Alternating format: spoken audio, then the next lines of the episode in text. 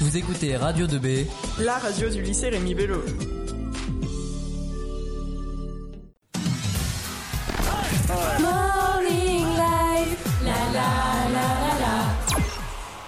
Et maintenant, je laisse la place à nos invités exceptionnels. Bonjour et bienvenue sur Radio 2B ce matin. Je suis Beryl en compagnie de Jeanne-Louise et Mariva. Bonjour. Nous étions là mercredi matin pour vous présenter une émission sur euh, la discrimination et plus particulièrement sur les roues. Donc aujourd'hui, euh, nous sommes avec vous pour aborder un sujet plus sérieux, l'égalité homme-femme. C'est pourquoi nous avons entre, en notre compagnie une députée, les Républicains de la troisième circonscription d'Eure-et-Loire, dont dépendent nos gens le Rotrou. Bonjour, Madame Laure de la Rodière, merci d'être parmi nous. Bonjour, bonjour Beryl, bonjour euh, Jeanne-Louise et bonjour Mariva. Donc euh, vous habitez Courville-sur-Eure où vous êtes venue vous installer lorsque vous êtes devenue directrice de France Télécom dans l'Eure-et-Loire. Euh, jusqu'en 2007, vous étiez conseillère municipale dans votre, petit village. Et euh, vous avez beaucoup consacré votre carrière professionnelle à France Télécom que vous avez quitté en 2001. Est-ce que vous avez toujours voulu travailler dans le domaine de la télécommunication? Non, quand j'avais 12 ans et jusqu'à l'âge de 18-19 ans, j'avais l'ambition de devenir agricultrice. Et puis, euh, j'ai euh, eu la chance de faire une prépa agro et d'être admise à la fois à l'agro et à Normal Sup. Et c'est là que s'est fait l'orientation finalement en choisissant Normal Sup. J'ai euh, fait des, des études euh, de chimie d'abord et puis une orientation euh, sur le corps des télécommunications et c'est ça qui m'a euh, motivé après à faire tous ces travaux en matière de télécommunications. D'accord. Donc euh, le 17 juin 2007, vous avez été élu face à François Huvard euh, et ensuite vous êtes devenu député UMP de la troisième circonscription d'Eure-et-Loire. Vous êtes réélu en 2012. Et est-ce vrai, enfin c'est vrai que la politique c'est un domaine plus pour les hommes et il y a beaucoup moins de femmes. Justement, pourquoi vous avez choisi la politique? En 2006, euh, l'UMP euh, cherchait à investir une femme, justement. On parle d'égalité homme-femme. Il y avait euh, trois députés UMP euh, en Eure-et-Loire et, un euh, du Parti radical de gauche, qui était euh, François Hivard dans cette circonscription. Et ils se disent, bah, on va réinvestir trois hommes. Il faut que dans la quatrième circonscription d'Eure-et-Loire, où on a une personne, où le poste est vacant, où on va mettre un nouveau candidat, il faut quand même mettre une femme. Ça, ça, Sinon, ça ferait moche, quoi, d'avoir uniquement des candidats hommes. Vous voyez, il y avait déjà ce sentiment que euh, il faut pouvoir proposer euh, des femmes euh, candidates. Et il cherchait à investir une femme. Il me connaissait parce que j'avais été directeur de France Télécom en Eure-et-Loire jusqu'en 2001. Quand vous êtes directeur de France Télécom, vous faites des trous dans les chaussées, donc vous êtes amené à rencontrer les maires. Et, et, et, les grands élus de ce territoire. Et donc, ils ont pensé à moi alors que je n'avais vraiment aucune expérience politique. Je n'étais même pas adhérent dans un parti politique. Alors pourquoi? Après, ils m'ont demandé. Mais après, pourquoi je, pourquoi j'ai accepté? Euh, Sans doute parce qu'au plus profond de moi-même, j'avais envie de m'engager euh, pour les autres, pour le service des autres, parce que la fonction de député euh, m'intéressait. Je suis assez curieuse de nature aussi. Et puis ce milieu politique qui est si décrié, je me dis, moi j'ai envie d'y apporter mes valeurs. Voilà, voilà les raisons de mon engagement euh, en politique. Ça s'est passé courant 2006, et puis après j'ai fait campagne. Merci. Donc euh, vous avez eu la chance de rencontrer donc de nombreuses personnes différentes qui vous ont euh, aidé dans votre parcours. Mais est-ce que vous avez déjà été freinée justement dans votre carrière en tant que femme? En tant que femme, est-ce que j'ai été freinée? J'ai jamais eu le sentiment d'être freinée. Je dirais même, euh, je suis députée parce que je suis une femme, puisque si je n'avais pas été une femme, étant donné mon parcours professionnel, euh, je n'aurais pas eu euh, l'investiture de mon parti politique en 2007. Donc le fait d'être une femme m'a permis d'avoir cette investiture. C'est ce que je vous expliquais au nom de la loi de la parité qui existe depuis 2000. Euh, j'ai pas non plus été freinée. J'ai l'impression qu'en 2007, il y avait autant de gens que je rencontrais qui me disaient je vais voter pour vous parce que vous êtes une femme, ce qui est un peu stupide en soi, ou l'autre côté complètement stupide, ou si je rencontrais des gens qui me disaient ah non je vais pas voter pour vous parce que vous êtes une femme. Donc ça, ça s'équilibrait. Et aujourd'hui, j'ai l'impression que c'est plutôt euh, dans la tête des gens, il y a un petit bénéfice, léger bénéfice à être une femme parce qu'il y a un sentiment général qu'il n'y a pas suffisamment de femmes en politique, qu'on devrait être à 50% représentées à l'Assemblée nationale, à 50% environ au Sénat. Et donc, il y a des gens qui veulent, indépendamment des idées politiques, rectifier le tir en votant un peu plus pour une femme que pour un homme. C'est léger, hein, c'est pas ça qui fait l'élection, mais ça montre quand même qu'il y a une prise de conscience de la nécessité d'avoir une représentation plus féminine à l'Assemblée nationale. D'accord. Donc euh, nous, mercredi matin, on a fait, euh, on a fait une émission sur la discrimination à l'égard des roufs. Et euh, selon vous, comment on pourrait agir face aux discriminations? La, la, première façon d'agir, c'est de créer les conditions pour qu'il y ait une représentation de femmes dans les dans les lieux de pouvoir ou dans les ou, ou, même en tant que dirigeant de société ou, ou des ou dans les différents métiers qui étaient jusque là euh, réservé aux hommes. Euh, c'est vraiment par l'identification, on peut se projeter en voyant quelqu'un qui a une fonction, alors qui est député, qui est ministre ou euh, qui est chef d'entreprise. C'est vraiment par ça. C'est en mettant les gens en situation. Après, la population se positionne par rapport à une identification. Ça, c'est le, premier moyen de lutter contre les discriminations. Le deuxième, c'est par la loi. La loi sur la parité a fait augmenter considérablement la présence des femmes euh, à l'Assemblée nationale, au Sénat, le mode de scrutin aussi. Jusqu'à présent, le Conseil départemental avait deux femmes sur euh, une trentaine d'élus. Aujourd'hui, on est 15 femmes et 15 hommes. C'est le mode de scrutin qui a mis en place la parité au sein du Conseil euh, départemental. Toutes ces dispositions sont nécessaires avant d'être élue, je croyais, croyais pas que c'était nécessaire. Parce que je me disais finalement, les femmes, ben, on n'a qu'à bosser, on n'a qu'à envie euh, d'avoir ces postes, on n'a qu'à avoir de l'ambition.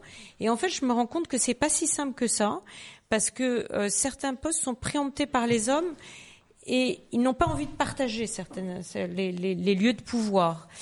Euh, et nous, on n'est pas forcément euh, suffisamment. C'est pas forcément de l'ambition, c'est simplement de se dire on a envie à tout prix de prendre ses postes. Donc c'est pour ça qu'il faut des lois pour rectifier le tir et permettre aux femmes d'accéder à ces postes et que euh, les jeunes filles que, vous êtes hein, euh, puissent s'identifier à ces personnes et pouvoir porter une ambition en disant oui c'est aussi pour moi et c'est autant pour moi ces postes que qu'un homme. Quel type d'inégalité pouvez-vous euh, donc noter le plus fréquemment entre vous et les hommes? Quand vous êtes dans un groupe d'hommes, moi je, vois des discussions quand on essaye d'avoir des, des, positions euh, politiques sur certains sujets. Quelquefois j'ai des réunions où euh, il y a dix hommes autour de moi qui parlent, qui présentent leur position, et moi j'essaye de présenter euh, ma solution. Et ma solution, avec le travail que j'ai fait, est aussi documentée que la leur. Et souvent, on a l'impression, parce qu'ils font une tête de plus, parce qu'ils sont plus larges, parce qu'ils sont physiques, quelquefois la voix est plus importante, que ils, écoutent même pas ce que vous dites. Et c'est une attitude en politique qui m'effraie, parce que ça se passe pas comme ça dans le domaine de l'entreprise. Dans le domaine de l'entreprise, finalement, j'ai toujours eu l'impression, quand j'étais, euh, j'ai fait ma carrière jusqu'à 42 ans dans, l'entreprise, et j'ai toujours eu l'impression qu'on euh, écoutait les gens par leurs compétences et par le travail fait, et pas uniquement en, fonction de, leur sexe. Quoi. Et en, politique, il y a, voilà, il faut prouver euh, plus que les hommes qu'on est compétent sur un sujet pour pouvoir être écouté. C'est inadmissible et c'est très désagréable à vivre. Et en fait, bah, tant pis, hein, on met plus d'énergie et, on se fait entendre. Mais il faut mettre plus d'énergie qu'un homme pour se faire entendre. D'accord. Donc euh, vous avez subi très peu de discrimination, bah, on est très contente pour vous justement, mais certaines femmes euh, subissent euh, bah, des, discriminations, donc que pouvez-vous leur répondre en tant que députée? Je, pense qu'il faut, alors franchement, il faut persévérer dans la vie de façon générale, il faut persévérer, il faut avoir de l'ambition, il faut creuser euh, son sillon et il faut pas s'arrêter sur un échec. Il faut continuer. Surtout, il faut continuer.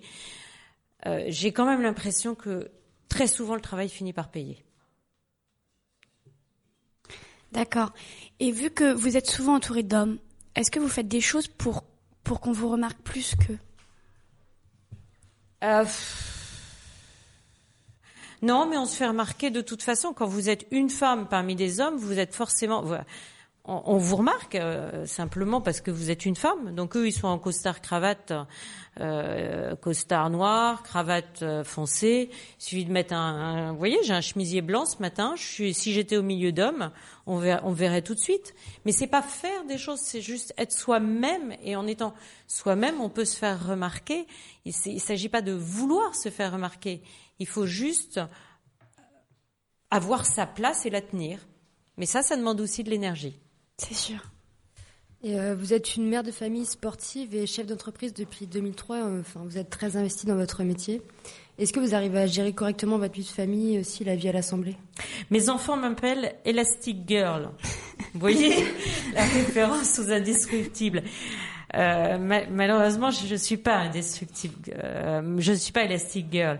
C'est très difficile de tout équilibrer. J'ai beaucoup de chance parce que euh, mon mari m'accompagne dans ce dans ce projet et il euh, il a beaucoup euh, pris en charge le suivi quotidien des des enfants depuis 2007 et moi, j'essaie d'être là naturellement à chaque fois qu'il y a des événements importants pour eux, des discussions importantes, et j'essaie de leur consacrer euh, du temps. Ça me paraît essentiel euh, pour les enfants. Mais vous savez, c'est aussi, euh, et je pense en particulier à mes filles, bien pour les enfants d'avoir une femme, une mère engagée, une mère qui a de l'ambition, et je vois que mes filles, elles ne manquent pas d'ambition, bien au contraire. Et, donc, euh, si elles ont, euh, si mes enfants ont l'impression d'avoir toujours l'amour de leur mère et, le soutien de leur mère euh, à chaque fois que c'est nécessaire et que le suivi quotidien peut être fait par le père, ça se passe très bien et c'est même très porteur de valeur pour mes enfants parce que c'est un engagement. Et, je pense que l'engagement dans la vie est porteur de valeur en matière d'éducation. Très bien. On vous voit souvent en la compagnie de Bruno Le Maire, que vous soutenez également. Comment vous l'avez rencontré, sachant que vous n'étiez pas encore dans la politique avant? J'ai rencontré en 2007. Il a été élu député de l'Eure en 2007 en même temps que en même temps que moi, et nous avons constitué un petit groupe d'une douzaine de députés Quadra à l'époque. Alors il y avait ceux qui étaient juste au-dessus de 40 ans et ceux qui étaient juste en dessous. Et on a travaillé ensemble. Et c'est là que j'ai appris à le connaître, à, remarquer que dans un groupe euh, naturellement et sans autoritarisme, il savait se faire respecter, avait de l'autorité, et que j'ai pu remarquer aussi qu'il avait euh, une façon de réfléchir, il apportait une vision sur les différents sujets politiques qui me séduisaient et qui étaient euh, profondes. Et c'est pour ça que euh, début 2012, après la présidentielle et après législative que la droite a perdu, j'ai voulu m'engager derrière lui en me disant que en 2017, euh, on pourrait pas euh, que la société changeait et qu'on pourrait pas reproposer la même offre politique qu'en 2012 et que c'était celui que j'avais envie de, soutenir dès 2012. D'accord. Et euh, il y a d'autres femmes qui souhaitent, enfin, si elles souhaitent se lancer dans la politique, quel, ou être chef d'entreprise, quel conseil vous pourriez leur donner justement? D'aller jusqu'au bout de leur ambition et de pas avoir peur et de pas avoir peur des critiques des autres et pas avoir peur non plus euh, de se dire mais on peut pas faire ça parce que euh, ça va nuire à la nuit de famille. Tout s'organise. Il faut le faire bien. Il faut pas le faire de façon écervelée, euh, sans penser aux conséquences. Mais, mais si on a de l'ambition, et, il faut en avoir dans la vie parce que c'est aussi euh, comme ça qu'on peut progresser, qu'on peut créer, qu'on peut innover, qu'on peut euh, changer, changer la société, changer le monde. Et j'espère que c'est votre ambition. Euh, il faut pas avoir peur, il faut y aller. Il faut y aller, il faut travailler. Euh, mais il faut pas avoir peur. et voilà, il faut organiser sa vie autour de ce choix, certainement, mais il faut le faire. Persévérer. Persévérer. Creuser son sillon. Et donc, euh, avez-vous des projets euh, à suivre, à venir? Oui, j'ai des projets à suivre euh, politiques. Bien parce que nous sommes dans l'opposition à droite, donc on a le projet de pouvoir gagner la présidentielle en 2017 et puis euh, d'apporter un, changement politique euh, dans le pays. Et c'est pour ça que je soutiens Bruno Le Maire, parce que je pense que ce changement s'incarne aussi par euh, des nouvelles têtes, des nouvelles pratiques en matière de politique, des nouvelles pratiques en matière de législation. Hier, j'étais dans l'hémicycle, j'ai passé toute, toute, la semaine quasiment dans l'hémicycle sur le projet de loi numérique, et je me disais, mais c'est plus possible de de, légiférer comme on, le fait aujourd'hui. On a passé dans le texte de loi des dispositions qui sont des dispositions finalement de management du gouvernement par rapport à l'administration. Ça n'a rien à faire dans un texte de loi. Ça s'applique pas aux Français. C'est simplement le gouvernement dit je veux que mon administration fait ça. Ça devrait être dans une circulaire. Ça n'a rien à faire dans un texte de loi.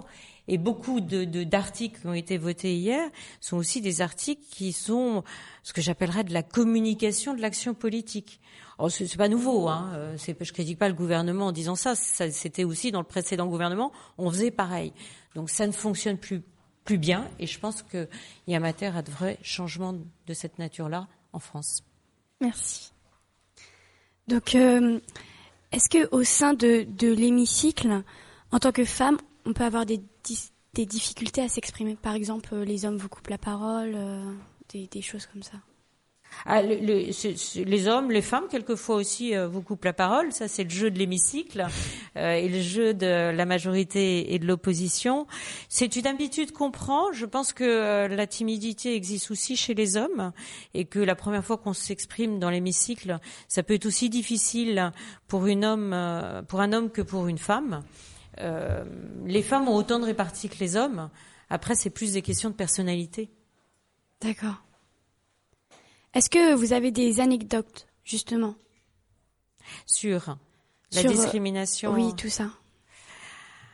Moi, l'anecdote qui me vient en tête, c'est euh, vraiment quand vous êtes dans les vous, êtes en discussion avec des, des, collègues députés dans des lieux où ils sont debout et je me souviens d'une fois où je me suis retrouvée, j'avais que des grands autour de moi. Ils étaient 10 et j'avais au moins euh, 25 cm ou 30 cm de moins qu'eux. Ils étaient tous plutôt forts, donc je faisais moitié moins en poids et j'essayais de leur parler. Et je me souviens du sentiment physique d'infériorité. C'était physique, c'était pas intellectuel, c'était pas, c'était pas un niveau de fonction. Ils étaient députés comme moi, c'était physique. Et euh, voilà, ça, ça peut arriver. C'est quand même assez rare. Et puis dans ce cas-là, vous allez maintenant ça m'arrive plus parce que je vais toujours en chercher un autre à côté qu'à ma taille. juste, il y en a aussi des petits. Hein. Et d'ailleurs, beaucoup euh, de nos hommes politiques sont grands hommes politiques sont petits. François Hollande est petit, Nicolas Sarkozy est petit, Fillon est petit, Jean-Louis Borloo est petit. Euh, voilà, donc euh, donc il y en a comme ça et je vais les chercher pour qu'ils soient à côté de moi. On dirait Benoît vient et puis voilà, et Alain vient pour qu'on fasse on a une discussion intéressante. D'accord. C'est quoi votre plus beau souvenir en tant que femme ou en tant que députée? En tant que femme, alors c'est la naissance de mes enfants. Ça alors, voilà. Et en, tant que député En tant que député, les plus beaux souvenirs, je crois que c'est quand et ils sont, c'est quand on réussit un objectif qu'on s'est fixé, et que c'est grâce à son action de député et de femme politique qu'on y est arrivé. Euh, ça va peut-être choquer ici, mais en octobre 2010, euh, je crois, c'était en octobre 2010, euh, il y a eu des discussions euh, autour d'un investissement à Valéo, nos gens le retrouvent. Et il y avait un climat social qui était compliqué. Et j'ai mené une action pour, mobiliser l'opinion publique en disant attendez, euh, si cet investissement n'a pas lieu, c'est sans doute Valéo nos gens le retrouvent qui disparaîtra dans les deux ou trois ans qui vont venir parce que l'investissement était nécessaire au maintien du, euh, du, du, site, malgré une tension sociale et malgré une certaine réticence des salariés. Et finalement, le projet est passé, l'investissement a eu lieu, et Valéo est toujours à Nogent-le-Retrou, heureusement. Oui, heureusement. Donc ça, ça m'a fait très plaisir. C'est sûr. Vous êtes beaucoup investi euh, dans notre lycée avec, excusez-moi, les 24 heures du net, euh, Action contre la faim. Est-ce que quel est votre enjeu? Mon, enjeu, c'est déjà que, vous, les, lycéens, euh, incarner la fonction de député dans quelqu'un. Voilà. Un député, c'est pas juste quelqu'un qui vote des lois à Paris. Euh, c'est un homme ou une femme qui est connecté au terrain, qui peut euh, s'intéresser à la vie de sa circonscription. Le deuxième enjeu, c'est que j'aime bien venir ici. Simplement, ça me fait plaisir, tout simplement. J'aime venir aux 24 heures du net. J'aime courir avec vous euh, pour la, la, la, lutte contre la faim. Je suis très heureuse que vous m'ayez invité euh, à Radio 2B. Je trouve que c'est une super initiative. Euh, on vient de me dire que ça a impliqué 200, 200 jeunes, 200 lycéens. Euh, donc c'est une très belle réussite. Voilà, je suis, je suis, heureuse de venir aussi. Et on est heureuse de vous avoir. Merci. Donc, euh, bah, merci d'être venu au lycée Rémi Bello et donc d'avoir euh, répondu à nos questions et de nous avoir fait part de votre expérience. Donc, on se retrouve prochainement, je l'espère, au sein de, notre lycée. Donc, euh, on se laisse sur une pause musicale sur Radio 2B. Que voulez-vous écouter? J'ai choisi La femme et l'avenir de l'homme de Jean Ferrat. D'abord parce que Jean Ferrat a une, une voix unique, extraordinaire, euh, grave, puissante, profonde, et que j'aime. Je suis très sensible aux belles voix. Et deuxièmement, le titre parle en soi. C'est un poème, vous le savez, d'Aragon, La femme et l'avenir de l'homme. Merci beaucoup. Merci. Merci. Eh bien, allons-y.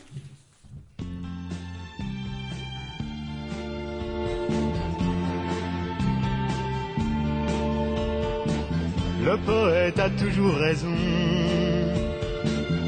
voit plus haut que l'horizon. Et le futur est son royaume. Face à notre génération, je déclare avec Aragon, la femme est l'avenir de l'homme.